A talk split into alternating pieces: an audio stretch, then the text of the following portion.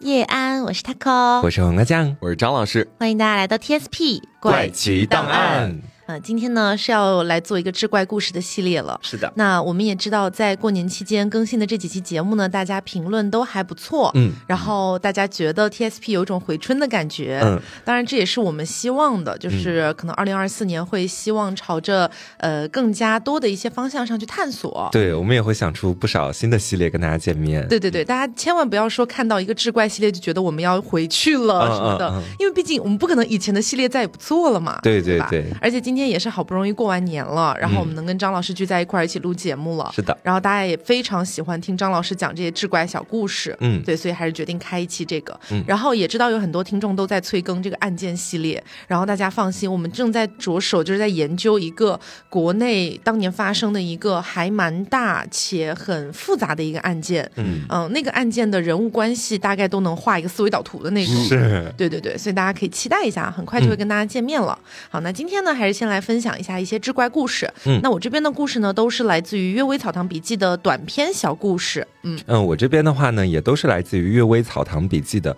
两个中篇故事吧，一篇叫做《尖与道》，另外一篇叫做《湖外有湖》。嗯我我这儿的故事呢，都是来自《聊斋志异》啊，嗯一个呢是跟龙有关的，叫皮龙，然后还有一个呢是真生点石成金的故事，嗯，哎，讲的都是大多是和欲望有关系。哦，好，那我这边就先开始来一个开胃小菜吧。嗯嗯第一个故事呢，我觉得它呃说不上有多么的精妙，嗯但是有一种阴差阳错的感觉啊。嗯好这个故事呢叫做《女鬼魅人》，说是在乌鲁木齐有一座虎峰书院。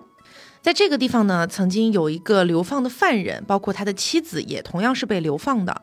然后这个妻子呢，据说是吊死在了书院的一个窗户外面，这样子。那某天夜里呢，书院的院长他们那个地方的县令在那个书院的地方挑灯夜读，就听到窗户里面天棚上发出了窸窸窣窣的声音。嗯抬眼一看，只见两只女人的小脚正在从那个缝里面慢慢垂下来，渐渐的都露出了膝盖，然后露出了大腿。一时之间，室内就是弥漫着一股恐怖的氛围。然而，这个县令是知道那个鬼的来历的，他知道应该就是那个流放犯人的妻子，嗯，于是他便厉声呵斥：“当年你因为奸情败露，含恨而死，是你自己作孽，怪不得别人。你是想来害我吗？可是我并不是你的仇人呢。嗯还是说你想要魅惑我？不好意思，我从来不去什么烟花柳巷，你也魅惑不了我。如果你敢现在就下来，我就立刻用棍子打死你。”哎呦，听他说完，女鬼就慢慢的把腿收了回去。还挺怂。哎，因为觉得说的也挺有道理，而且呢，还发出了轻轻的叹息声。嗯一会儿之后，女鬼从那个缝里面又露出了一张脸来，看着这个县令，是一张千娇百媚的面孔。这个县令依然不为所动，继续唾骂：“你真是无药可救了，嗯死了还不懂得羞耻两个字怎么写是吗？” 女鬼呢又把头缩了回去。油盐不进呢？对，然后这个县令呢就把灯给吹灭，睡觉了。嗯并且这个县令睡着的时候，手里还握着一把长刀，随时来防备这个女鬼。而那个女鬼呢，直到天亮了也没有再来。第二天啊，有另外一个人前来拜访，他就跟这个县令聊天，聊着聊着的呢，就说到了这个事儿。嗯他们正说到这个事儿的时候，就听到屋棚顶上好像有那种有人生气了，然后把布给撕碎的那种声音，应该就是女鬼。听他们居然还聊昨天晚上那个羞耻的事件然后不高兴了。从那以后啊，这个女鬼就再也没有出现过了。县令的房间也变得非常的清静，而住在外屋的仆人却出现了异常。嗯那个仆人开始呢是经常在夜里说胡话，时间一久还染上了痨病。终于有一天，仆人病入膏肓，奄奄一息了。这个县令就想着呢，这仆人也不容易，跟随自己一路了，就还是说呃去探望一下吧，并且哭得也挺伤心的。嗯但是仆人却安慰县令说：“县令大人，您不必为我伤心。啊，你也活不久了。不是，仆人说呀，这段时间有个美女经常来找我，如今呢，她找我去做她的丈夫，我要到她那儿去了。哦，其实我是很快乐的。去温柔乡了。对，听到这儿呢，县令捶胸顿足，想到哦，原来就是那个女鬼在作祟。嗯哎呀，我仗着自己胆子大，我才没有搬到别的地方去，到头来她却把你给害了。想不到这种鬼气还是如此之害人呐！嗯，这个县令没多久就离任了，去了别的地方。而后来呢，这个书院又来了一位新的院长，就不会再居住在那间屋子里了。问他为什么，这个新院长只说，有句古话叫做“不立危墙之下”，哦是，这样的一个故事。好，那再来到我这边哈，我这边给大家讲的这个第一个故事，名字就叫《奸与盗》。嗯，那顾名思义，奸就是通奸的意思，盗就是盗窃。嗯，那自古以来呢，这两件事情在人间可以说是层出不穷，本来是不足为奇的，但是在我们接下来要讲到的这个故事里面，有人他虽然有了通奸的行为，但是呢，又不是一般意义上的通奸。啊，有人虽然有了盗窃的行为，但是不是一般意义上的盗窃，干嘛偷贡品去了？不是，更奇怪的是什么？有人虽然盗窃了，人们却允许他偷；有人虽然通奸了，啊，大众却默许他们的奸情。而且呢，这件事情虽然发生了，也没有闹到官府，而是很快的就被平息的度过了。嗯啊，所以说呢，人与人之间的这件事儿，就不单单是看行为可以分出是非的。那这究竟是一个怎么样的故事啊？且听我的舅舅安武章细细道来啊哦！这是一个从自己长辈那里听来的故事，说在某个地方有个男人，他中年丧偶了，我们就叫这个男人叫他老贾吧。嗯，老贾和亡妻之间有个儿子，在妻子离世之后呢，他就又从外面买了一个女人回来作为续弦。那平常在家的时候，老贾对自己的后妻还有儿子处处约束管教，所以呢，这对半路出家的母子虽然彼此看彼此不太顺眼，但这日子吧也是风平浪静的过了下去。直到有一年，这个老贾突然因病去世了，他在世的时候攒下了一些钱，全部都放在了自己的后妻手里。那这儿子知道了这件事情以后，觉得说我是他亲生的呀，啊，我怎么着也得拿到一点父亲的遗产啊，就来找这个后妈讨要。但是后妈那边呢却否认啊，遗产没有这回事的，后妈就否认这笔钱的存在。那儿子就觉得说我的手上好像也没什么证据，一时之间还真不知道怎么办才好。但没过多久啊，在这个儿子的细心打探之下，还是知道了那笔钱藏在了什么地方啊，就在后妈房间的柜子里。所以有一天晚上，他就悄咪咪的来到了后妈的房间外面啊，凿墙凿开了之后呢，就来到后妈的房间。正在他打开那个柜子，准备把钱带走的时候，后妈突然醒了，抓了个正着啊，立马就开始大喊：“家中有贼！家中有贼！”所有的奴仆这时候都被惊醒了，就带着各式各样的武器，从自己的房间里来到后妈的房间里抓贼。那这个时候呢，这儿子也是慌不择路啊，就想着赶紧从刚刚自己凿出来的那个墙洞里面逃出去。没想到头刚探出房间外面，就被门外匆匆赶来的奴仆一榔头砸晕在了地上。大家注意啊，这时候有个环境，就是此时黑灯瞎火，嗯，没有人知道谁是谁。哦，然后呢，大家也没有发现这个被砸晕的人就是他们家的少爷。那后妈那边好像也被吓到了，迟迟都没有开门。仆人就带着呃这个被砸晕的少爷，从刚刚凿出来的洞里纷纷钻进了后妈的房间。一伙人刚准备去看后妈的情况怎么样，没想到突然听到后妈房间的床下面还有人的呼吸声。所有人都以为这是刚刚打晕的那个蠢贼带来的同伙儿。那个同伙儿见跑不掉了，就钻到床底下想要逃过一劫，但是还是被大家发现了嘛。所有人就不管三七二十一，把床下的那个人拖出来，五花大绑。忙完这一切之后啊，才想起来点灯。那此时仆人心里可能还在想啊，干了这么好的事儿，家里的两个主子可不得谢谢我啊！啊，老爷走了以后，这个家里可能没我就不行了。万万没想到，灯一亮，他们才发现，躺在地上被一榔头敲晕的啊是少爷，而那个从床底下被拖出来五花大绑的是后妈的前夫。哦，这整的事情一下子开始变得复杂了起来啊！这儿子这时候还晕着呢哈，等他醒来了之后，知道了刚才发生的一切啊，暴怒啊，转头就和自己的后妈开始对线。他就说啊，反正我没做错事，儿子拿走父亲的遗产啊，怎么能叫做偷呢？倒是你，父亲刚走，你就和前夫通奸。这被他这么一说，后妈也不干了呀。后妈就马上为自己辩白起来，说：“哎，你这么说可不对了啊！妻子回到前夫身边，怎么能算是通奸呢？这儿子就很不屑呀，就说：“你要是真问心无愧，就应该和你的这个前夫光明正大的在一起，而不是在你的房间床底下偷偷私会。”然后后妈一听被气笑了，迅速怼回去了，说：“那照你这么说，你想要得到父亲的遗产，应该首先和我索要，而不是来凿墙偷吧？”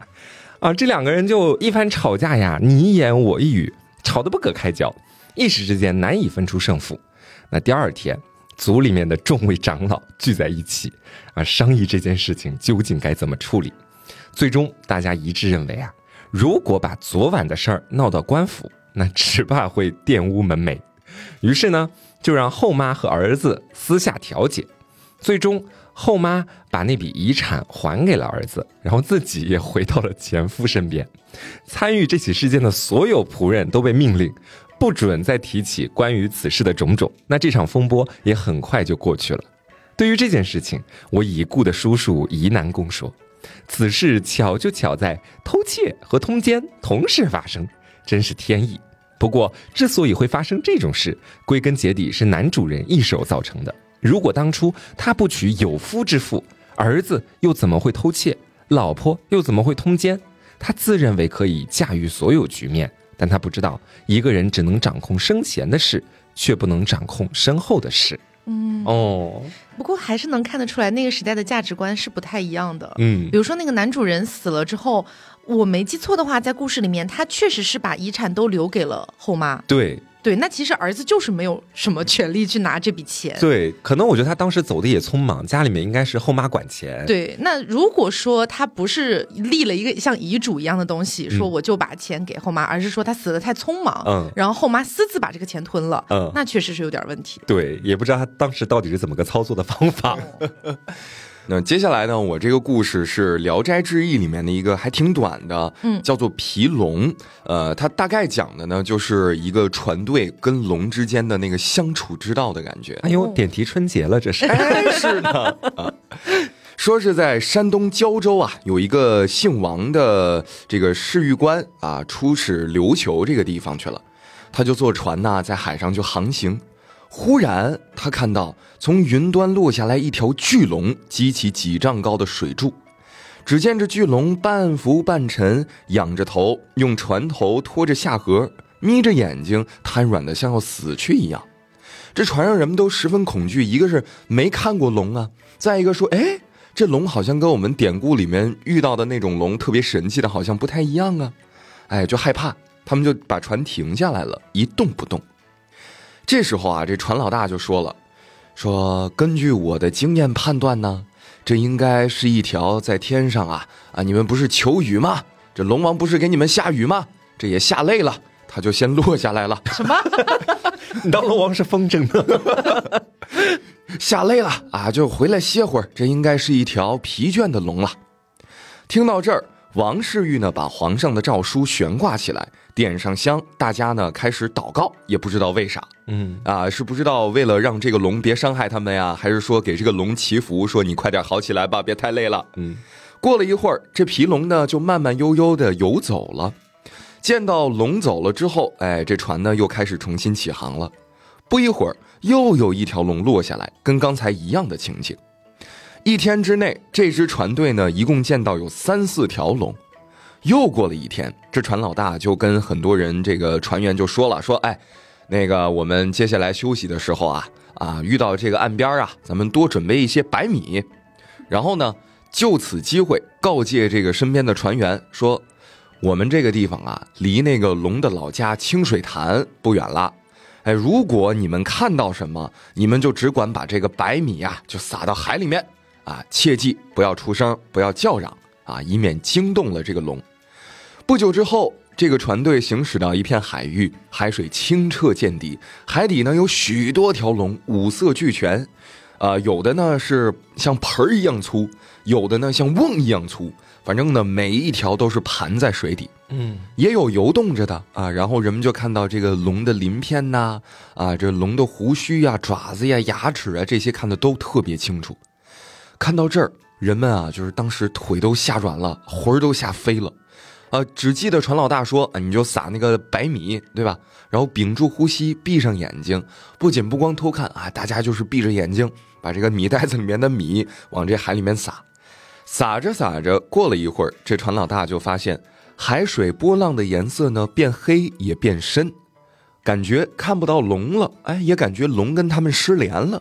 就此才有人轻轻的发声，然后有人问了说，为什么要撒白米呢？这船老大就回答了，说龙呢害怕一种虫子叫蛆啊，它害怕这个蛆钻进自己的鳞片里面。白米呢长得有点像蛆虫，所以呢龙看见就潜伏不动了。我们在这个海面上航行就可以没有危险了哦，啊也蛮荒谬的。啊！对，我在想有没有可能是他们第一次去到那片海域，然后其实见到的并不是龙，而是一种他们从来没有见到过的生物。嗯，然后他们就把它幻想成为了龙，是然后在后来的一点一点传播过程当中，大家就给它加细节，什么鳞片、什么胡须哎之类的。哎，你说这个，我突然就想到很早之前的时候，我奶奶在我很小的时候就跟我讲，就悄咪咪把我拉到家的那个角落，跟我说我以前见过龙。哦，你知道我小的时候是真的相信这个事情的。成龙，Jackie Chan，我奶奶说，她当时好像是在她年轻的时候，然后她去那个河边游玩儿，当时那河边没什么其他的游人，然后突然之间下雨，就突然看见一个，就天上好像有一个东西在飞，然后迅速的砸到了河里面，从河里吸水上去。哇我奶奶是这么说的，但是我觉得老人家肯定是有自己加工的成分在里面，毕竟我那个时候，毕竟我现在还是相信科学的，但当时我真的深信不疑。嗯好，那接下来继续给大家分享一个故事。这个故事我觉得是有点尴尬，嗯就是让我觉得我很尴尬的一个故事啊，来自《阅微草堂笔记》。这故事叫做《同室之友》，就是室友的那个意思啊。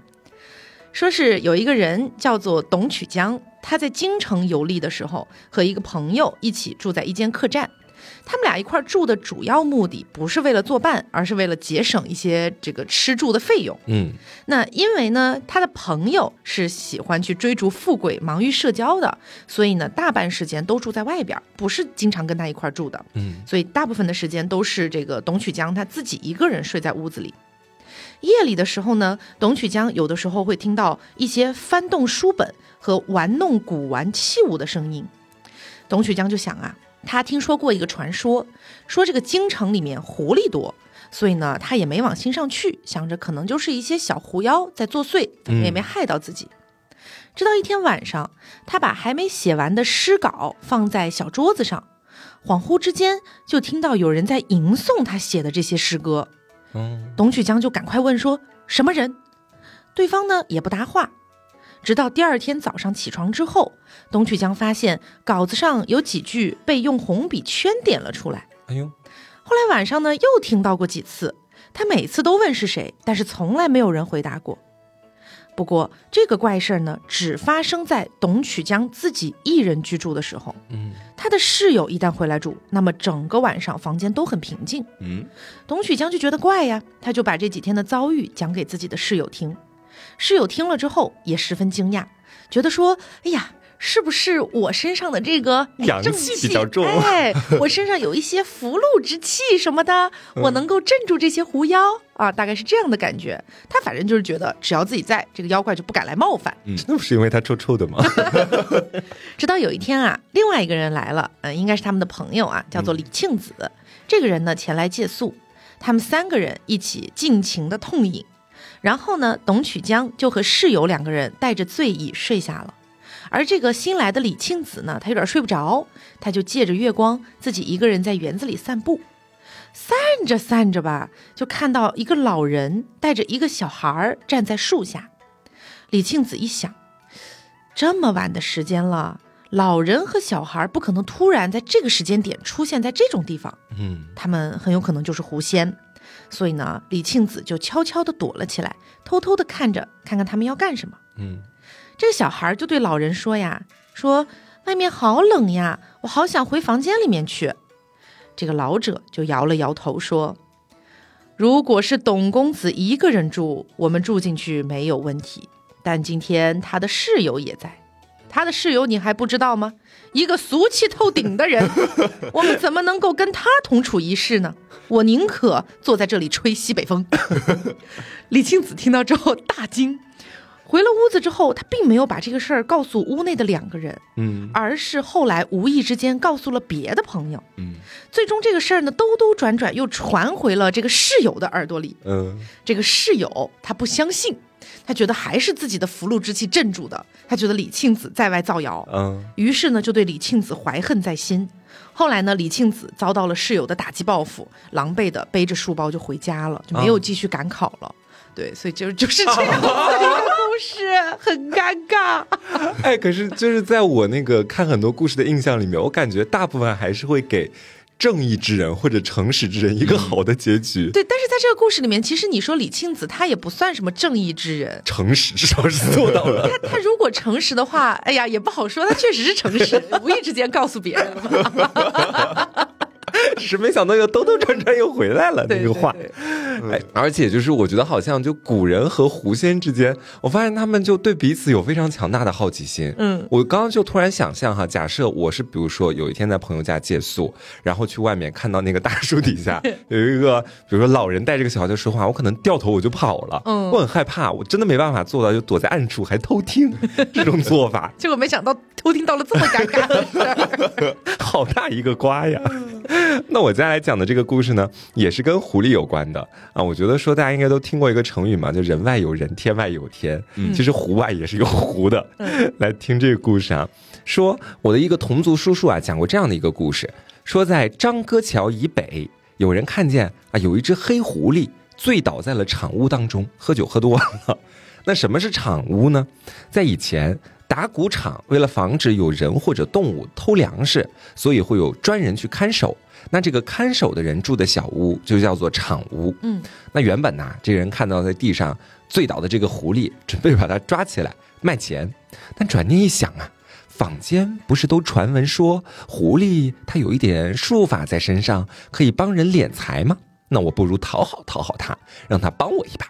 啊，说干就干，这位哥呢就假惺惺的把自己的衣服啊轻轻的盖在了黑狐狸的身上，坐在他的身边，就这样等呀等呀，等到这个狐狸酒醒了之后，啊，他伸了好几个懒腰，最后呢变成了人形，转眼就看到身边的这位哥啊，吓了一大跳。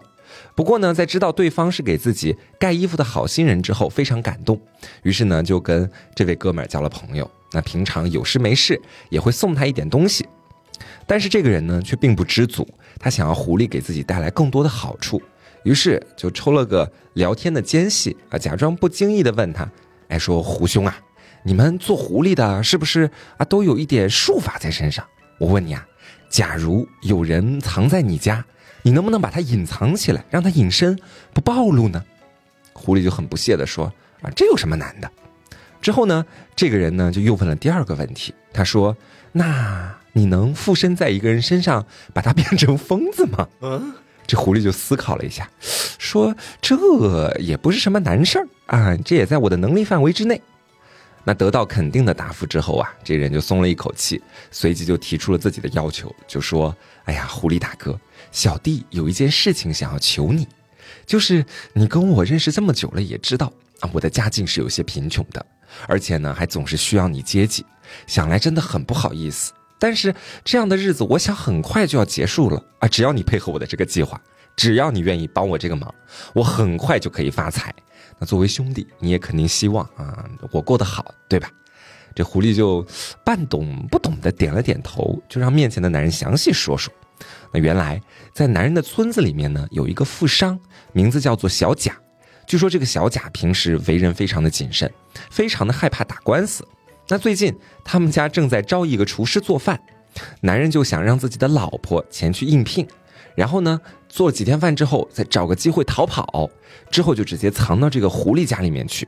男人在以自己的老婆去富商家打工失踪了啊为名头去找富商要个说法。嗯，因为老婆是有点姿色在身上的，所以男人就准备说是富商看上了老婆，想要占为己有，这才把老婆囚禁了起来，不让她回去。就算是富商不认这个事儿也没关系，男人就会以啊我要去官府报案作为威胁。那如果对方交不出人，就老老实实的交一大笔赔偿金出来吧。等男人拿到钱之后呢，他准备再让狐狸附身到老婆的身上，动用点妖术，直接不被任何人发现的来到这个富商的别墅里面。啊，男人呢再派人去找到他，这样富商也就没有什么可以辩驳的了。那这笔钱就相当于是安安稳稳的进到自己的口袋里了。嗯，那狐狸一听啊，觉得说计划虽然复杂，但是也不难办，啊，就当帮朋友一个忙了。那一人一妖默契合作之下，还真敲诈到了不少银两。但是呢，还没等他们庆祝这件事情，男人的老婆在回来之后就突然染上了疯病，怎么治也治不好，每天在家里面什么也不干，就是对着镜子化化妆，然后一个人去佩戴不同的首饰啊，自娱自乐。到了晚上的时候，她又好像能看见什么人一样，发出那种窸窸窣窣的嬉笑的声音，更不允许自己的丈夫靠近自己。那男人越来越觉得老婆这病染得比较蹊跷，就赶紧去找狐狸，想问问到底是怎么回事儿，是不是附身在老婆的身上的时候出了什么差错？但狐狸对自己的妖术有绝对的自信啊，直接就说这不可能啊，我去给你亲自看看到底是怎么回事儿。那没过一会儿，这狐狸就垂头丧气的回来了啊，一问才知道，那个富人的别墅里面也有一只狐妖。哦，啊，那只狐妖呢，看中了老婆的姿色啊。狐狸从这个女人的身体里面前脚刚离开，那只富人家的狐狸就紧随其后的钻了进去。那这件事情最难办的地方在哪里呢？就是与男人称兄道弟的这只狐狸还打不过正在妻子身体里面的那只，就赶不出来他，就只能跟着男人一起朝他看瞪眼。那听完这番话，就把男人急坏了呀，就朝着自己的狐狸兄弟三叩九拜，说：“哎呀，你想想办法吧，我老婆就是也不能就这么一直疯下去啊！”没有想到啊，他的狐狸兄弟这时候还生气了，就朝着他吼道：“说，他说你这人怎么是个榆木脑袋呢？我跟你说了，我打不过那只富商家的狐狸，你是让我去抢占啊你老婆的身体，你不是把我往火坑里面推吗？”就被这么一顿骂完，这男人也是彻底哑了火，就只能在家里面默默的服侍这位得了疯病的妻子。那没过多久，他老婆疯得更厉害了，还直接跑到了富人家里面，把自己老公就诈骗的这个谋划一五一十的通通的抖了个干净。啊，男人呢也是把钱都赔回去了，但是自己的老婆也得救嘛，在家里面就是嗯，请医师用针灸给他治疗，还请这个术士给他做法。但是都没有丝毫的作用。那最终这个妻子还是死去了。那村里的人知道这件事情以后都说啊，这个男人像鬼一样狡诈，还有狐狸的幻术相助，本应该万无一失的。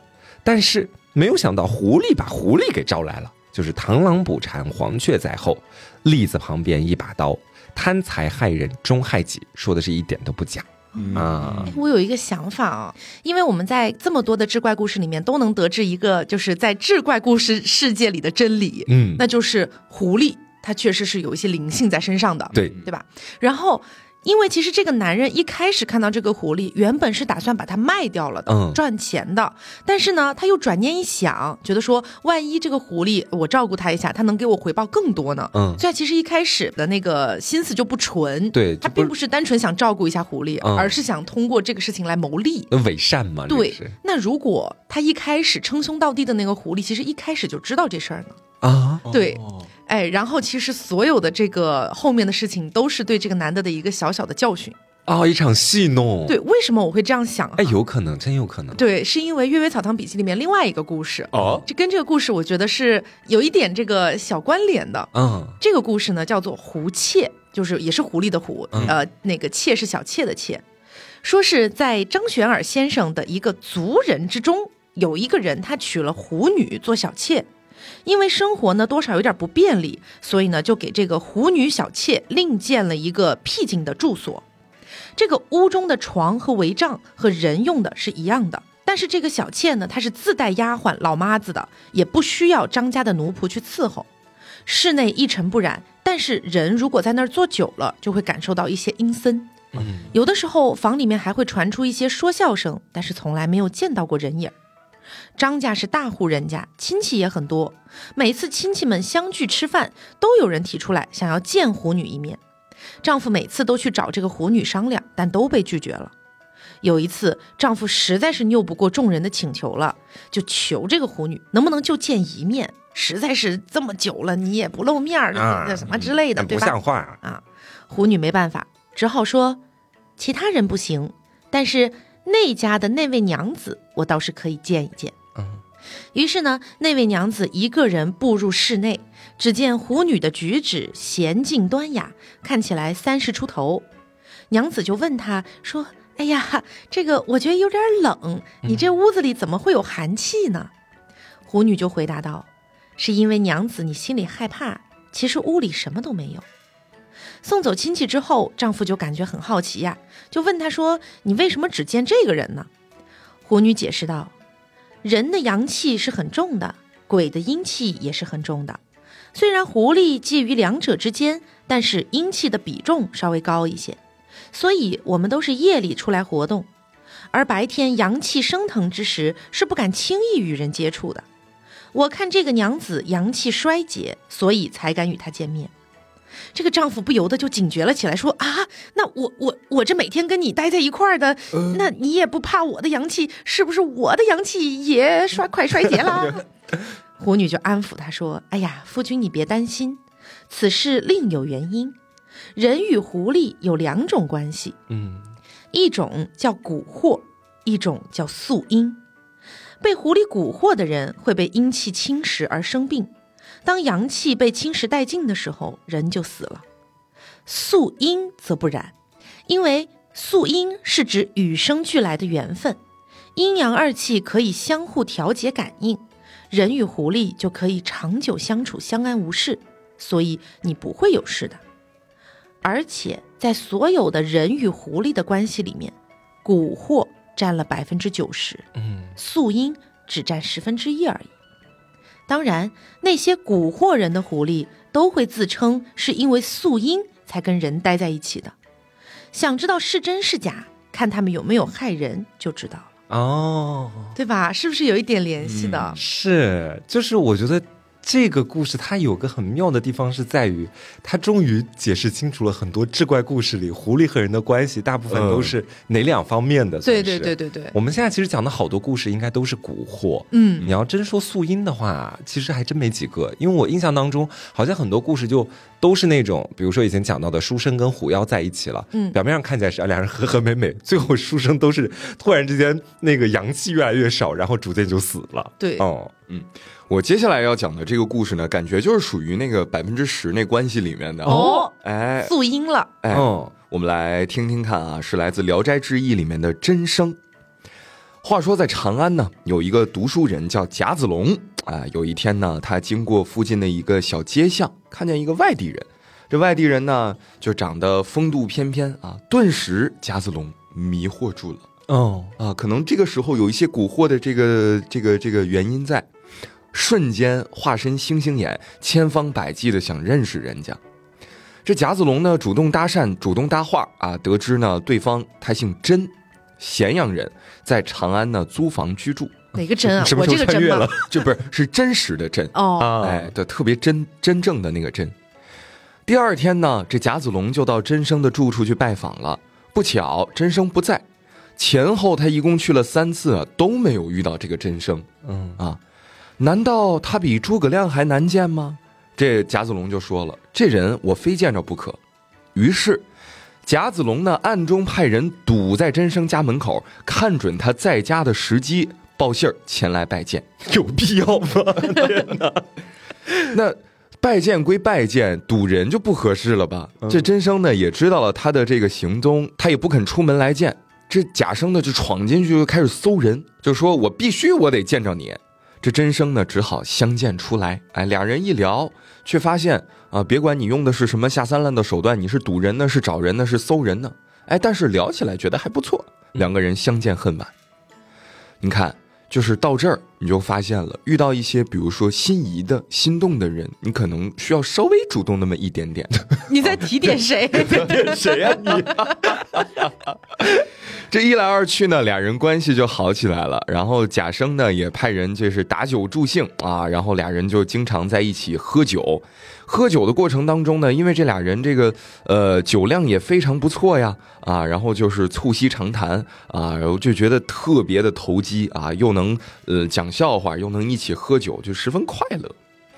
酒快喝光了之后，俩人就说了说那得买酒了吧，感觉没喝够呢。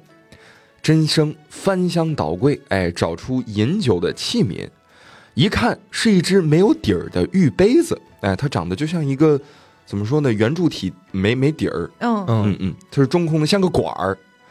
倒了一杯酒进去，却发现，哎，这个酒杯满了。他就用小盅一盅一盅的把这个酒呢舀出来，装入酒壶。只见他动作没停，但是这玉杯里面的酒呢是没有减少的。贾子龙看到这儿，下巴惊掉了，说啥？你这是走嘛呀？这是什么法术呢？哎，这是什么法术呢？啊，真生就说了，说那个你好奇是不是？哎，给你这个展示了，满意啦？哎，看见了，不要外传。但是呢，这贾子龙就不甘心了，说：“哎呀，那个你要不教教我呗？我那个你也知道，我就好喝这口酒，哎，你就教教我呗，对不对？我就我也不跟别人说啊，我就自己喝。”啊，我就是你的关门大弟子啊，对，这真生呢就说了，说之前我为什么不愿意见你呢？其实你没有什么别的短处，我就自己在房间里算了一卦。那天你来找我的时候，我算了一卦，你呢，呃，就是就是贪心。我不太喜欢你这种贪心的人，因为我不知道你能到底捅出多大的娄子，因为这个贪心。嗯，而且我跟你说，这是仙家秘术，我是不能轻易传授给你的呀。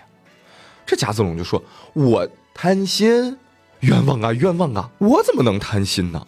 我只是有的时候会有那么一点点的小小的奢望的那种念头。我不是贪心，我只是因为没有钱，我只是穷罢了。”从此，俩人呢也不是说关系有多么的疏远，就还是跟以前一样。啊嗯，聚会的时候呢，也仍然是就是该吃吃，该喝喝，该聊聊，该笑笑，忘乎所以。而且呢，说实话，这位这个真生呢，对贾子龙还真的是挺好的啊。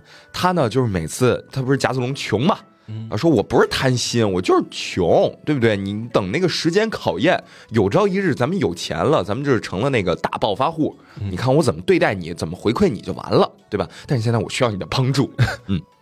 这真生呢也知道贾子龙的情况啊，也是时常的去给他一些帮助，嗯而且呢毫不避讳的就在贾子龙面前施法，就是每当钱不够的时候，真生呢就取出来一块石头，在上面吹口气，呼，念一念咒语，然后呢用这个黑石头磨碎啊那个各种各样的什么小石子儿，然后黑石头碰到的这些小石子儿立刻就变成白银，哦然后真生呢就用这些白银送给贾子龙。贾子龙每次拿到钱呢，就觉得哎呀，只够基本的一些开销，我还想稍微存点钱呢，嗯也没有任何的盈余。哎，我不是贪心，我只是有点小小的奢望。啊，对，这贾子龙呢就经常跟真生说：“你能不能多给一点呀？”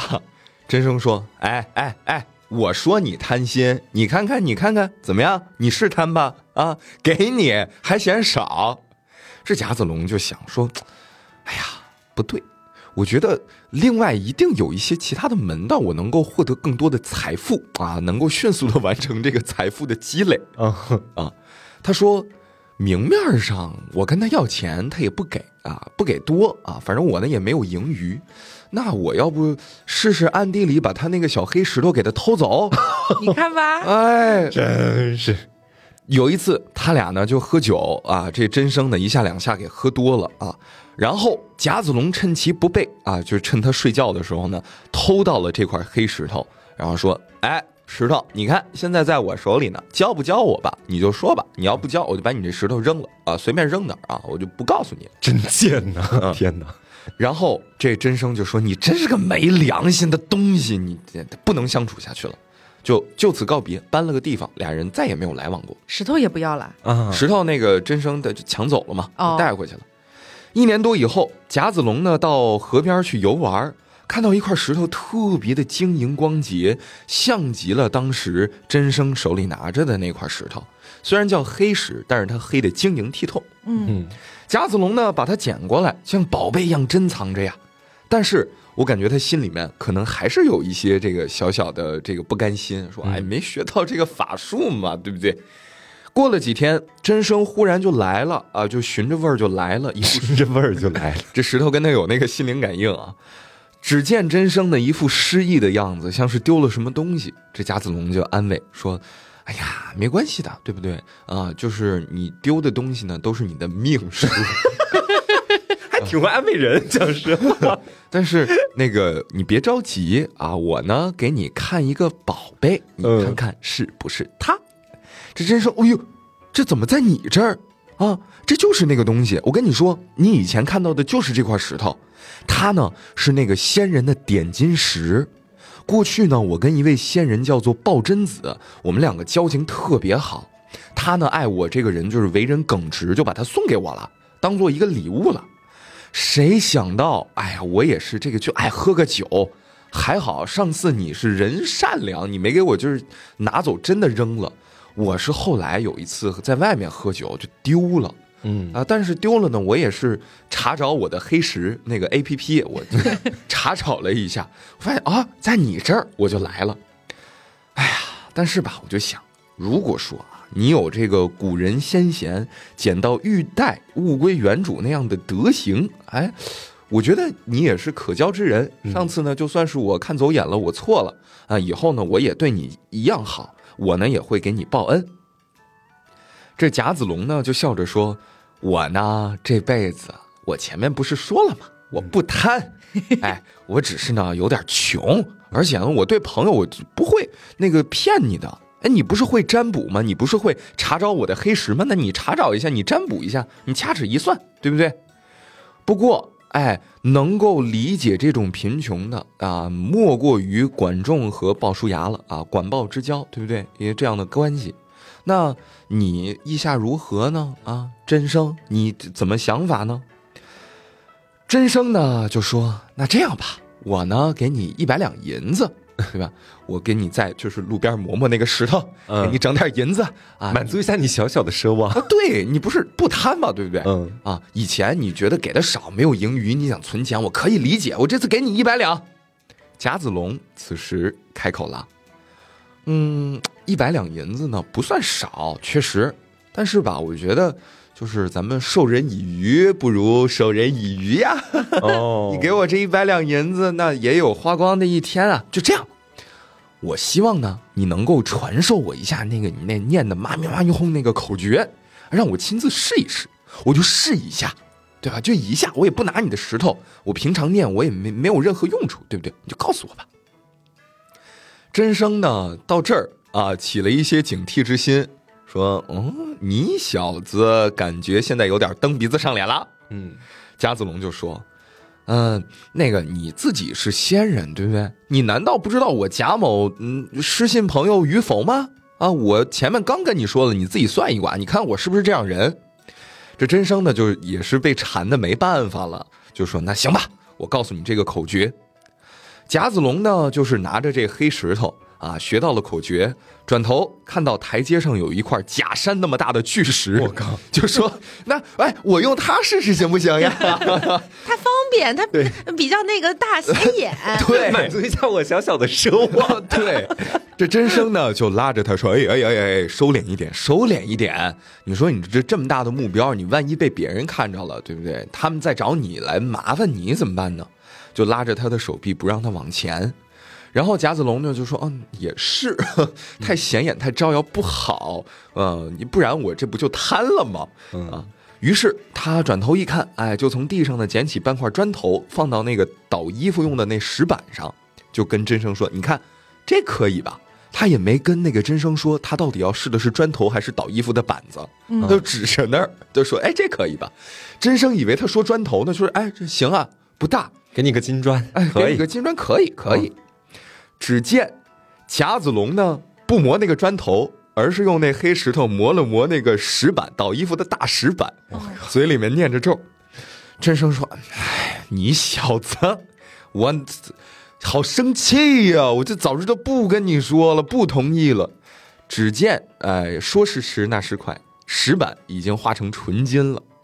这贾子龙呢，就见到这个东西的变化之后呢，他也确实是没那么贪。他说：“哦，我有这块石板呢，也就够了啊，嗯我把这个石头点石、点金石就还给你吧。”真生呢，拿到石头说，叹了口气说：“哎，没办法，没办法，就这样了，我还能说什么呢？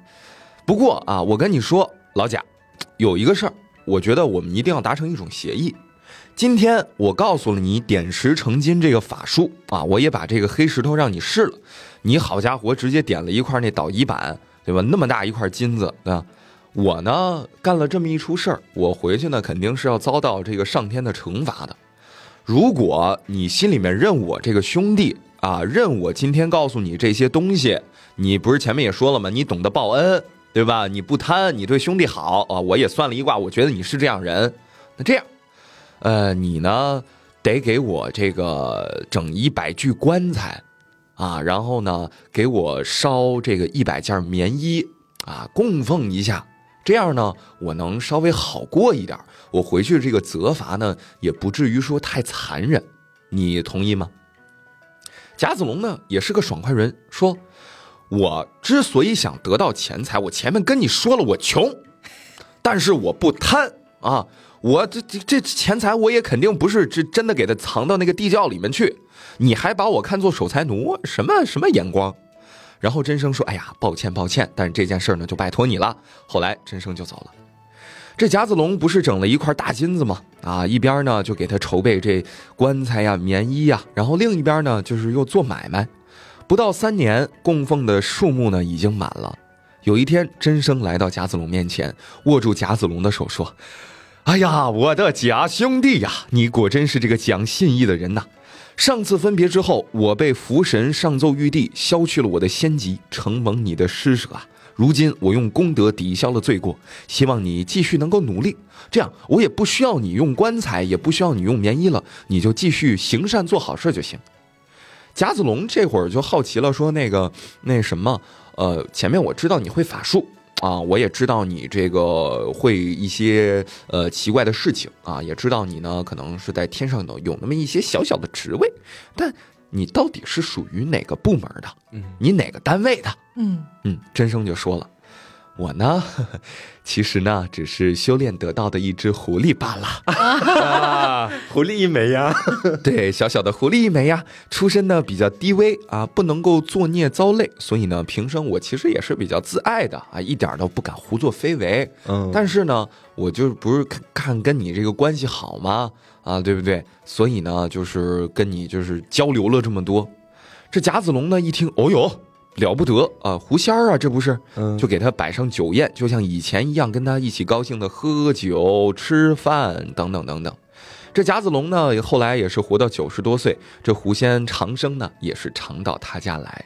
哦，嗯这还真不一样，跟其他狐仙，就其他狐仙可能都属于你要多少我给你多少，拿你的寿命作为交换，这个是呃要要节制，竟然叫它节制之法，这个狐狸我觉得还挺讲义气的，嗯。就是虽然说那个什么变了一个大金坨子，那个可能回天上去要受到惩罚，但他也没有真的反过头来害这个贾子龙，嗯。而是什么用自己的功德去抵消，是。还蛮把他当兄弟的，咱是，说不。然为什么能这个得道成狐仙呢？哦，好，那今天就是给大家分享了一些古代的志怪小说里的故事。嗯，那像我们今天讨论的，其实呃有很多是跟狐狸有关系的。嗯，那我觉得今天包括像我讲的那个素妾的故事，嗯好像我们慢慢的摸清楚了一点点，在这样的一个设定里面，狐狸和人之间的关系。对，嗯，那不知道我们的听众是怎么看待的呢？也欢迎大家在评论区一起聊一下。嗯，那今天节目就到这里啦，我是 taco，我是黄瓜酱我，是张老师。那我们下周再见，拜拜。